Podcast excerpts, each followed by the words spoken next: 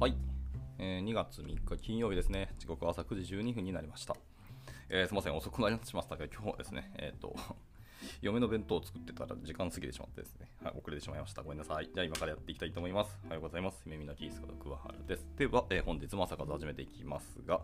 えっ、と、まあ、昨日、おとといと続きまして、えー、The State of JS2012 を見ながらですね、だらだらとちょっと感想を述べるという、まあタイトル通りの回をやっていきたいと思います。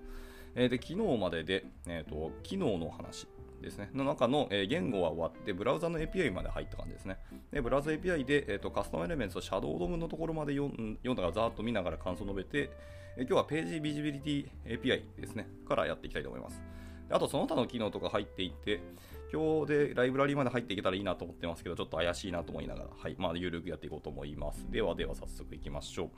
えー、とページビジビリティ API です、えーこちらもですね、機能としてはそんなに、えー、と古くからものではなくて新しそうですね。なんかサーベイも2021からスタートになってますと。えまず Can I use を見てみますと、え、オペラミニだけがダメで、まあ、それ以外全部ですね、IE もいけるので、あ基本的には大丈夫そうなやつですね。で、まあ、MDN もリンクあるんで、まあ、興味ある人は見てみてくださいと。で、えー数字的にいきますと2022で知らないが58%知っているが25.3%で使ったが16.9%ということで、まあ、昨年よりは若干増えていますね、えー全部、えーまあ、知らないはもちろん減っているんですけど、はい、増えているんですけど、まあ、それでもまだ16.9ということで、まあ、4分の1も満たない人たちしか使ってないそうですね。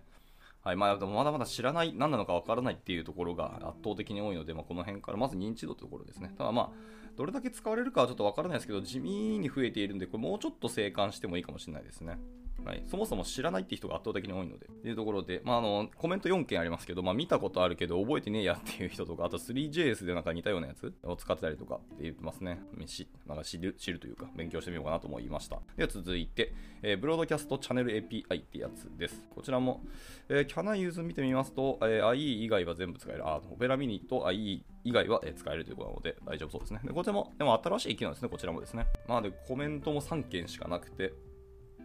はい、めっちゃ長いコメントもありますけど、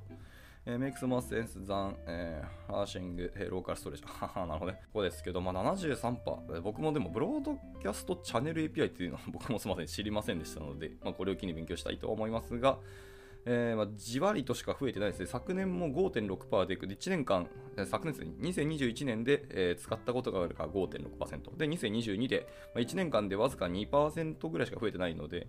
どうなんですかね、これの増え方を吉と出るか、まあ、見るか、いやもうなんか、そもそもあんま使われてないって事実があるので、このまま落とすかみたいな評価になるかわかんないですけどね、まあ、この辺は TC39 の動きになると思いますけど、はい、まあ、なかなかそんな使、まあ、もうちょっと静観でもいい気もしますね。3年経ってもやっぱり全然使われてないって言うんだったら、もう落としてもいい気もしますね。さっきのページビジビリティ API と同じですけどね。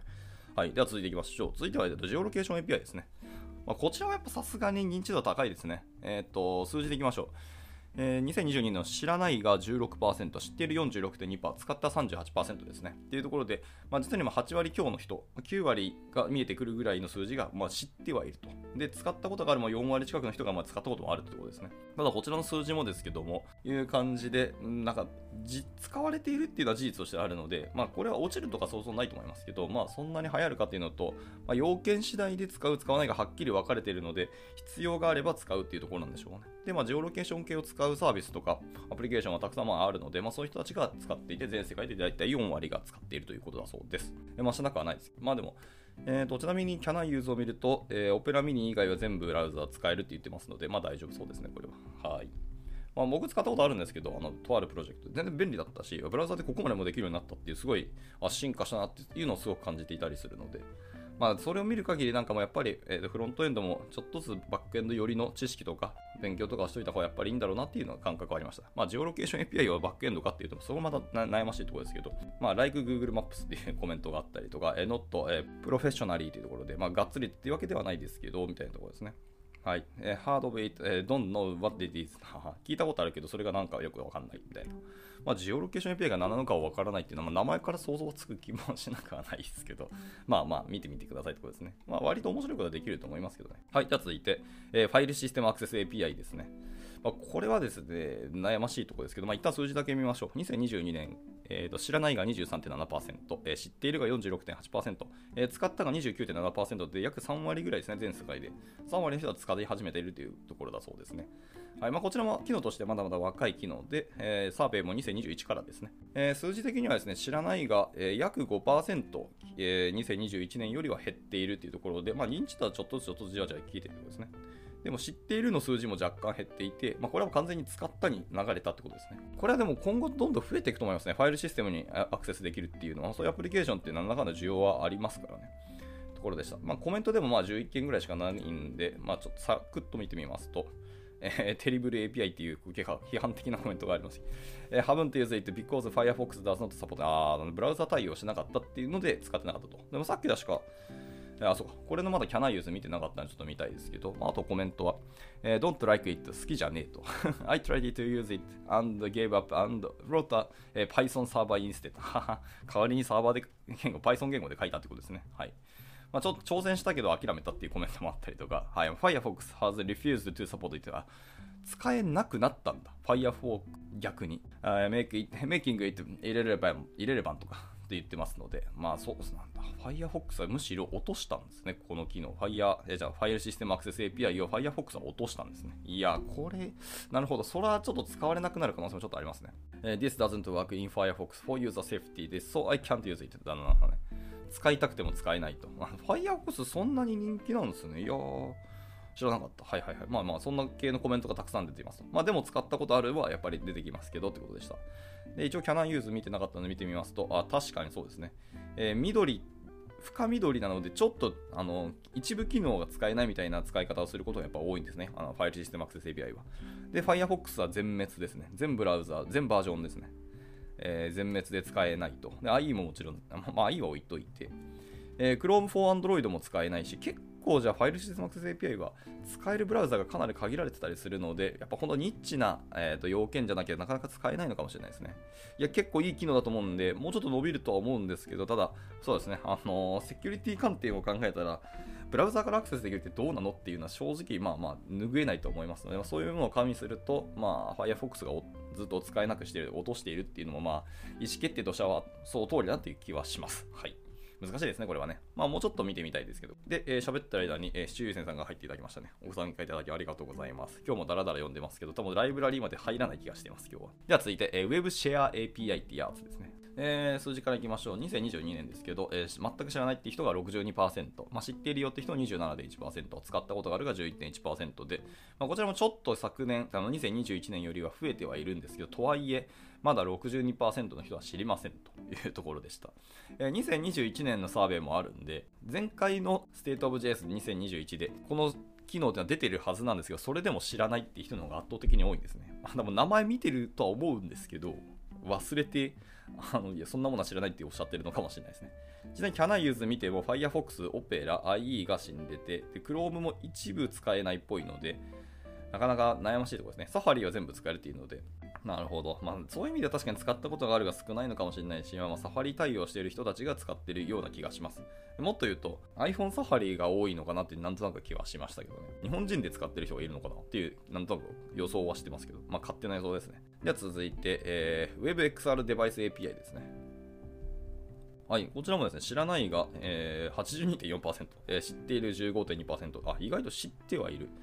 だが、使ったことがある2.5%ですね。これは、えっと、2021年のサーベイと比較してもほぼ横ばいですね。え使ったことがあるが2%から2.5%にしか増えてないので、なかなか、あれですね、これは使い勝手が難しいのかもしれないですし、あの、キャナンユーズ見ても使い、対応しているブラウザがほぼない。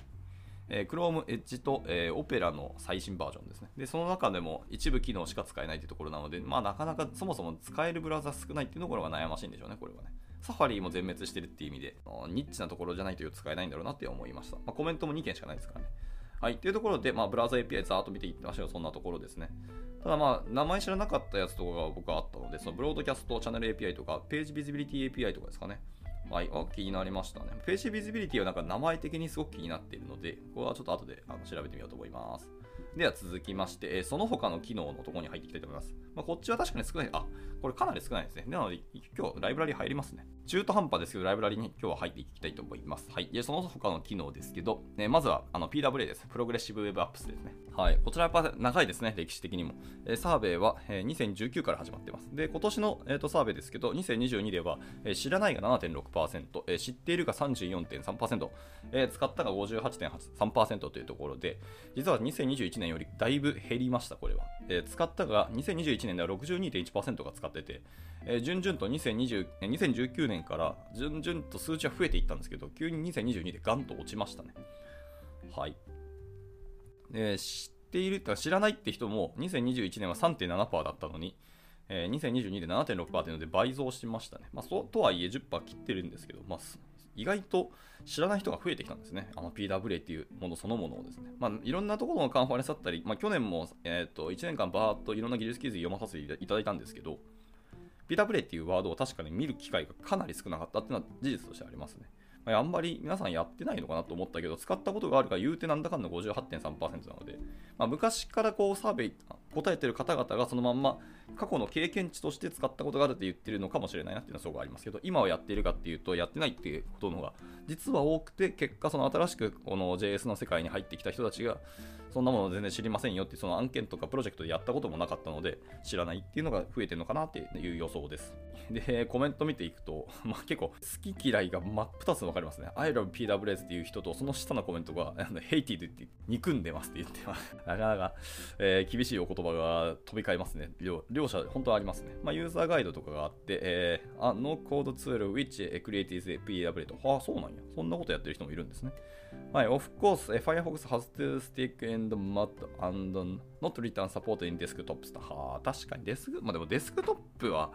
そうなんじゃない ?PWA って本来多分ネイティブ側に寄ってる機能ですからね、これは。スマホであのネイティブアプリっぽく、えー、見せられることが、体験ができるウェブアプリと思ってますからね。デスクトップのサポートはいらないんじゃないかなと思ったりしてますけどね。まあいいや。はい、じゃ次、えー、で他のコメント、Playing with React とか、サファリ is the blocker とか言って、まあそう、サファリがブロッカーになってるっていうのは本当にでかいと思いますね。ここが伸びない理由だというのは正直ありますね。だからサファリ16の、えーと、アップデートがすごく期待をされているんですけど、サファリ16どうなんでしょうね。どこまでウェブにちゃんと向き合ってくれるのかっていうのはちょっと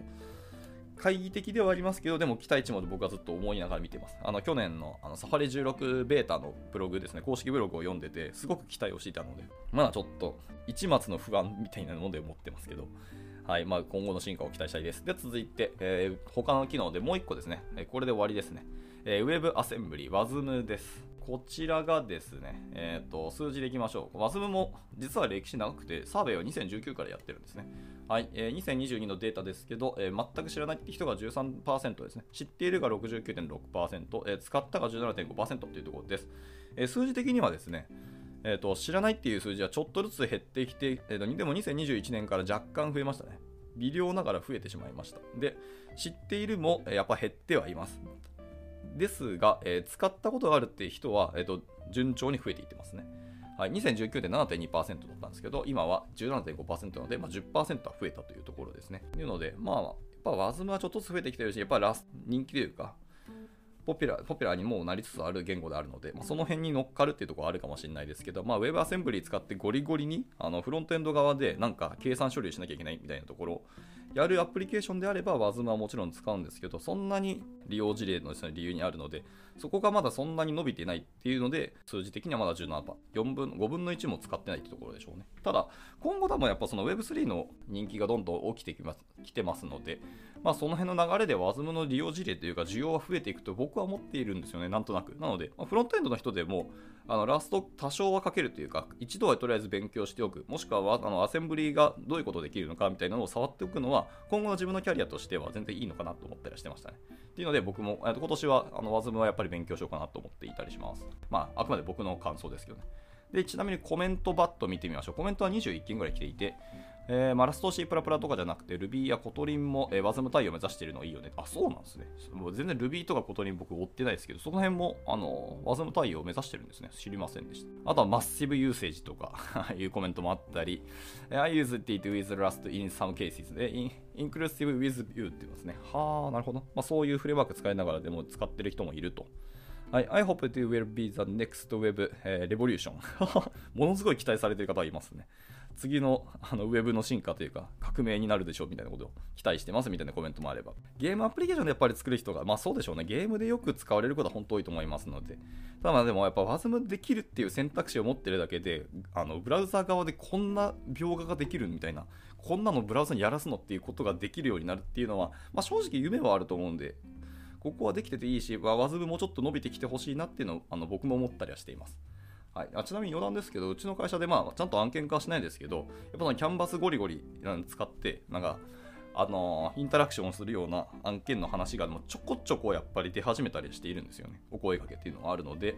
まあ、今後その辺の話とかですね、あのキャンバス周りとかも使えるようになったらいいのかなと思ったりしてました。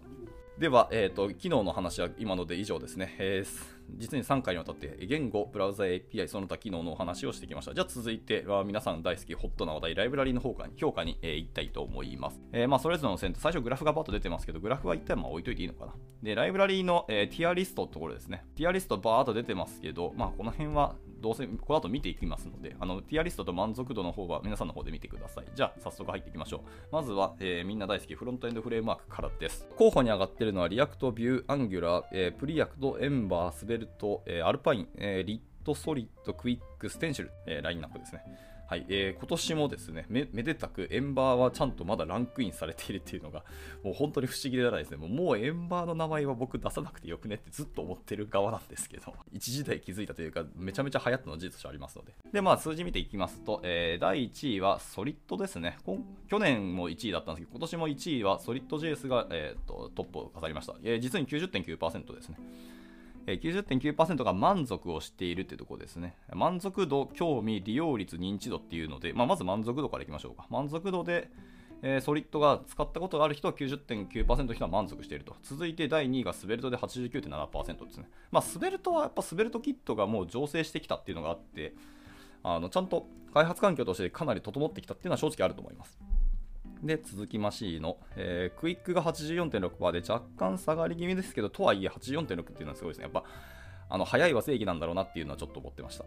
で、続いて、えー、 React 83%ですね。まあ、 React は根強いと思います。そこから、Vue.js が77.4%で、ちょっと右肩下がりが止まらないかなってところですね。2021年で80%だったところが、22で77.4%ですね。まあ、Vue3 と Nuxt3 も出たので、その辺がどうなるかってですね、体験としては絶対上がってるはずなので、えー、どれぐらい追いつけるかところの気はします。で、続いて、えーと、 Preact が地味に伸びてて、えー、74.3%ですね。若干上がってます。はい。まあ、軽量なやっぱり React 欲しいんだなっていうか、まあ、JSX が欲しいんだろうってちょっと思ったりしてますけどね。はい。で、続いて、えー、 Lit が70.8%ですけど、まあ、 Lit ね、 Web Components をベタで書くっていうのがどれだけあるのかちょっとわからないので、はい。で、そこからガクンと下がって、えー、ステンシルが62.6%ですけど、ステンシルは、去年まで数字としてあのこのランクにな入ってなかったので、今年いきなりドンとあのランクインした感じですね。それで62.6%なので、んなんかちょっとスタートとしては物足りない感はありますけど、便利なものは便利だと思いますので、まあ、この辺皆さんも使っていただければと思います、ね。で、えー、アンギラですね。アンギラはアンギラ JS じゃなくてアンギラです。バージョン2以降の方のものですね。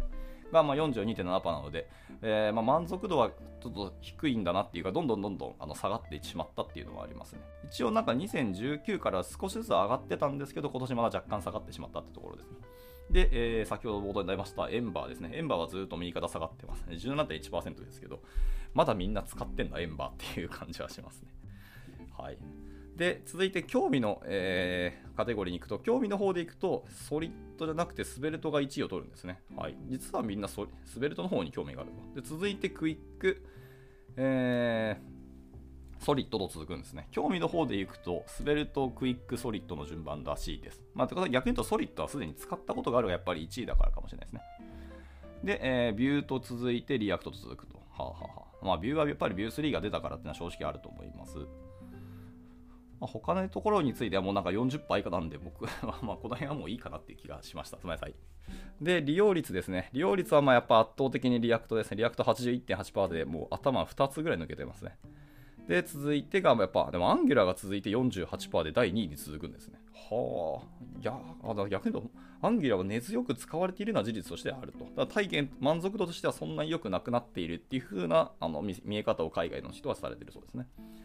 で、続いて Vue.js ですね。いや、ビューが2位でアンゲラー3位だと思ってたんですけど、利用率でいくとアンゲラーの方が利用率は全世界では高いんですね。まあ多分、そうなんですかね。やっぱ歴史的にビューはタイプスクリプトとの相性が悪かったっていうのは正直にあって、アンでアンゲラは逆にあのタイプスクリプト必須だったし、その辺の環境があの一発でドカンと CLI で用意してくれてたっていうのはでかいかもしれないなって思いましたね。だからまあ追いついてきて、数字としての差はほぼなくなってきてるとはいえ、根強くアンゲラの方が使われてるっていうのはあるのかもしれないですね。まあ、余談ですけど、 Angular の RxJS を好み分かれる気がすごくしているので、まあ、僕は RX 好きですけど、まあ、なんかテクニカルな感じもするので、まあ、使いこなすのすごく難しいなと思いましたね。はい。で、そこから、えー、数字ドーンと下がってて、えー、 Svelte でまだやっぱり21%なんですね。人気とか興味も高いし、えーと、使ったことある人の中の満足度は第2位だったんですけど、えー、利用率としては意外と21%で、まだまだ全世界は React とか Vue、Angular、この3つのフレームワークでアプリケーションを作っているってことなんでしょうね、まあ、今年もうちょっと多分 Svelte 伸びると思います。はい、で Solid がどこまで追いついてくるか分かんないですけど、まあ、仮想 DOM 使わないフレームワークっていうところでその Solid と Svelte が上がるので、ここ、仮想 DOM を使わないがどこまで評価されるかってとこは、まあ、興味関心として僕はありますね。そこから先はもうなんか10%ちょいなので、ほぼどっこいなので、一旦無視できます。でラスト、認知度ですね。ちょっと認知度まで読んだら今日はこの朝活終わろうと思いますが、えー、認知度はやっぱダントツ、 React、Vue が1位です。1位、2位で、ほぼ数字は変わらないですね。ちょっと、グラフが微妙に 近すぎて見えないんですけど、 React が99.9%ですね。このサーベイに参加している人の99.9%は知ってると。まあ、そりゃそうでしょうね。で、続いて、えー、Vue.js も99.5%の人ですね。認知度はやっぱこの2つは抜群ですと。で、えー、第3位に Svelte が来るんですね。へえ。 Svelte 93.5%。あ、9割ぐらいの人はもう知ってはいるんですね。けど、利用率としてはまだまだ低いんですね。なるほどね。なんかもっと触ってほしいと思いますけど、スベルトすごく便利なフレームワークなので、コードも短くなっていいと思いますけどね。で あ、そっか、なるほどね。エンバーが認知度第4位で来て77%なんですね。だからこのサーベイからこの数4年間ずっと外れず生き続けてるんか。いやー、なるほどね。もうエンバー77%の人は知ってはいるっていうので、やっぱこのサーベイ結構古参の方もだいぶ多いんでしょうね。はい。まあ人数分布、あの、初日に見ましたけど、まあ20年以上この業界にいる人って結構あのこのサーベイ参加されているのでそうなのかもしれないです。はい。で、えー、続いて Preact が認知度ですね。 Angular どこ行った？Angular が見え、あ、 Angular はね、 Svelte と Vue、じゃないです Vue と React のちょうど間に挟まれてまして、あの目で見えなかったんですけど、これこちらが第2位ですね。 Angular 99.6%で第2位でした。はい。そりゃそうだよね。ところで、まあ、あとはその進行フレームワークとしてクイックだったり、なんだったりソリッドだったりっていうのが来て、まあ、アルパインは一旦もういいかな。はい。っていうところですね。がまあちょいちょい伸びてきてはいます。まあ、ソリッドが今年どれだけまた伸びてくるかですね。認知度っていうところも2022で65%まで伸びてきたので、ここから先どうなるかなっていうのは期待したいところですけど。はい。では、まあ、 Solid はしかもあの書き方としてかなり React 感がある書き方ですね。で、かつ仮想 DOM を外したっていうところなので、まあ、あとそのエコシステムとかサードパーティー、あとは CLI 周りがどこまでちゃんとあの熟成してくるかっていうところで、えー、利用事例どんどん増えてくるんじゃないかなと思っております。まあ、やっぱりエコシステムのあの差がでかすぎますよね、 React っていうのは。そこが大きいんじゃないかなと。あ,、まあ、あとはリアクトも NEXT とあのー、二人三脚で動いてて、NEXT のアップディレクトリがどこまであの僕らの開発者に寄り添ってくれた機能なのかっていうのを今から実証実地検証が始まる年が今年だと思ってるので、この辺のいろんなブログとか利用事例の皆さんの声を聞いてみたいなとはちょっと思ってます。はい。ではでは、ちょっと長くなりましたけど、一旦、えー、今日の朝活はこちらで以上で、明日続きですね、このまま、えっ、ー、と、 State of JS 2022 のダーッと読んでいきたいと思います。明日はやっぱテストの周りとか僕は興味あるので、そこまで入っていけたらなと思ってます。じゃあ、えっ、ー、と、終了したいと思います。えっ、ー、と、いつの間にかたくさんの方ご参加いただきありがとうございます。えっ、ー、と、川本さんと、えっ、と、浩平さんと、えっ、と、トリングさんって方ですね。はい、ありがとうございます。いつもこんな感じでダラダラやってます。まあ、で、えっ、ー、と、明日も、えっ、ー、と、土日ですけどやっていきたいと思いますので、興味あれば参加してみてください。えー、で、また金曜日ですね。はい、1週間終わりなので、えー、カツッと締めて、えー、美味しい酒飲みたい、ぐだって のんびりしていけたらなと思いますので、今日も一日頑張っていきましょう。では、えー、終了します。お疲れ様でした。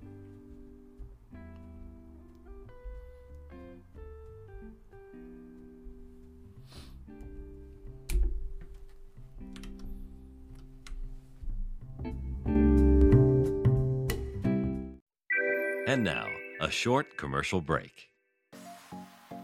現在エンジニアの採用にお困りではありませんか？候補者とのマッチ率を高めたい、辞退率を下げたいという課題がある場合、ポッドキャストの活用がおすすめです。音声だからこそ伝えられる深い情報で、候補者の興味関心を高めることができます。株式会社ピトパでは、企業の採用広報に役立つ、ポッドキャスト作りをサポートしています。気になる方は、カタカナでピトパと検索し、X またはホームページのお問い合わせより、ぜひご連絡ください。